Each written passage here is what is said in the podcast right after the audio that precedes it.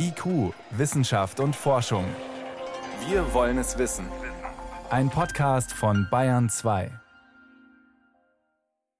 Seit Jahrmilliarden schickt die Sonne Unmengen an Energie ins Weltall. Sie, sie scheint, sagen wir, sie sendet Licht und Wärme. Das kann sie, weil in ihrem Inneren unter immensem Druck ständig Wasserstoffkerne zu Heliumkernen verschmelzen. Kernfusion. Könnte man diesen Prozess auf der Erde nachahmen, dann hätten wir eine unerschöpfliche Energiequelle. Daran arbeiten Wissenschaftlerinnen und Wissenschaftler seit Jahrzehnten und es gibt unterschiedliche Ideen, wie man dieses künstliche Sonnenfeuer zünden könnte. Eine wäre, Laserstrahlen auf ein gefrorenes Kügelchen aus Wasserstoff zu feuern.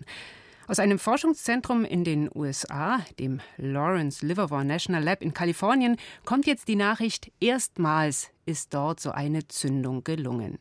Mein Kollege Frank Gotelüschen kennt die Versuche. Frank, was ist denn das für eine Anlage, in der das gelungen ist? Ja, ich habe diese Anlage vor einigen Jahren mal besucht. Mhm. Ist also wirklich eindrucksvoll. Ein Gigant, eine Halle groß wie drei Fußballfelder und ja, hoch wie eine Kathedrale.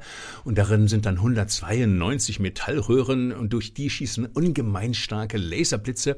Ja, und diese 192 Laserstrahlen lassen sich in einer großen Hohlkugel so auf einen winzigen Fleck bündeln.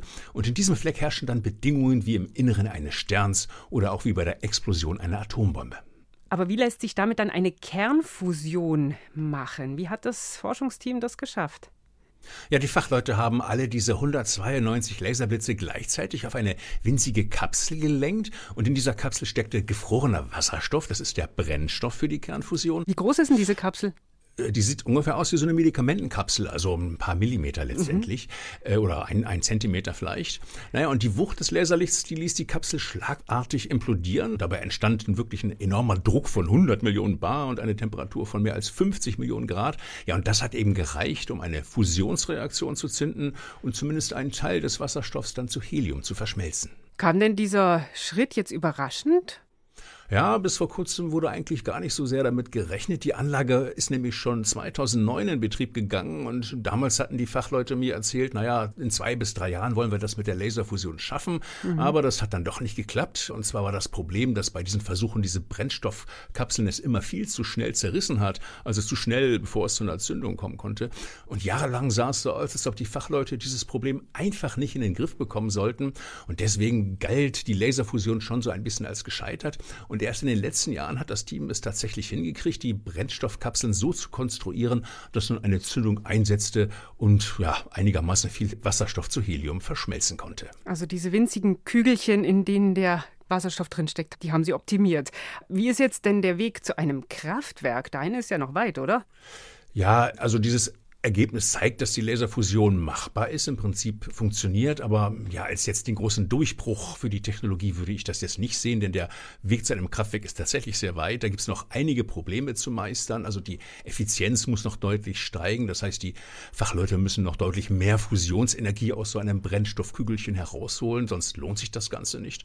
Und zum anderen, auch wenn die Anlage in Kalifornien riesig ist, sie kann also nur eine Kapsel pro Tag zünden. Und für ein Kraftwerk wäre das viel zu wenig. Da müssten es mehrere Kapseln pro Sekunde sein. Und dann ist natürlich die Frage, wie teuer wird überhaupt so ein Laserfusionskraftwerk? Lohnt sich das überhaupt? Und das ist heute überhaupt noch nicht zu sagen. Und wie sehen dann die nächsten Schritte aus?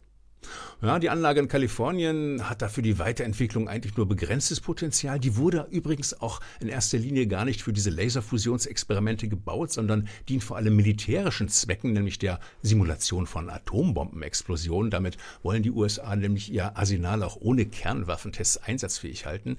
Aber es gibt nun diverse Start-ups, die die Sache weiterentwickeln wollen. Eines heißt Marvel Fusion und sitzt bei München. Ein anderes ist Focus Energie in Hessen. Ja, und deren Vision klingt schon schon ziemlich ehrgeizig, muss man sagen. Bis Ende dieses Jahrzehnts sollen tatsächlich die Pläne für so ein erstes Kraftwerk fertig sein und dann soll auch der Bau relativ schnell beginnen können. Klingt, denke ich, ziemlich optimistisch, aber der Erfolg jetzt in den USA dürfte diesen Plänen doch neuen Auftrieb gegeben haben und den Start-ups, denke ich, auch durchaus bei der Investorensuche helfen. Also die Pläne doch schon relativ konkret. Welchen Stellenwert hat denn jetzt so etwas im Vergleich zu ITER. Das ist ein riesiger Fusionsreaktor, der in Frankreich gerade gebaut wird. Ja, der funktioniert nach einem anderen Prinzip. Da wird letztendlich Wasserstoff in einem großen Käfig äh, eingefangen und mit Mikrowellen erhitzt. Das ist praktisch eine alternative Technologie. Das ist auch noch ziemlich am Anfang. Also ITER wird erst äh, in zehn Jahren vielleicht loslegen. Und das sind tatsächlich zwei äh, konkurrierende Technologien. Kann heute überhaupt noch nicht sagen, was da die Nase vorn hat, aber jetzt äh, mit diesem Erfolg hat die Laserfusion natürlich ein bisschen vorgelegt. Und ob überhaupt jemand am Ende das so weit bringen wird, dass man das nutzen kann, das ist auch noch offen, oder? Das wissen wir alle nicht, genau. Hm. Ganz grundsätzlich bei der Kernfusion, da haben wir es ja auch mit Atomen zu tun. Es ist aber was anderes als Atomkraft. Ist denn die Kernfusion so ganz ungefährlich im Vergleich dazu? Ja, eine Kernschmelze wie jetzt in Tschernobyl oder Fukushima kann es jetzt bei der Kernfusion nicht geben. Das wäre sicherlich ein Vorteil, aber man muss sagen, dennoch wird da mit radioaktiven Stoffen hantiert, insbesondere mit Tritium, also radioaktivem Wasserstoff, äh, und der könnte im Prinzip entweichen, aber die Mengen wären dann wohl eher gering, so dass sich die Gefährdung denke ich, in Grenzen halten würde. Und langlebiger Atommüll, der jetzt also für Jahrmillionen strahlt, der würde bei der Fusion auch nicht anfallen. Allerdings würden Teile des Reaktors im Betrieb verstrahlt und müssten dann zumindest für ein paar Jahrhunderte sicher gelagert werden. Also ganz ohne ist das auch nicht, aber ein richtiges Endlager wie bei den Atommeilern, das bräuchte man nicht aber man ist auch noch weit davon entfernt. Jetzt erstmal ist gelungen eine Zündung eines Wasserstoffkügelchens, eines winzigen Wasserstoffkügelchens in einer riesigen Versuchshalle in den USA. Das war mein Kollege Frank Grote-Lüschen zur Laserfusion. Vielen Dank. Gerne.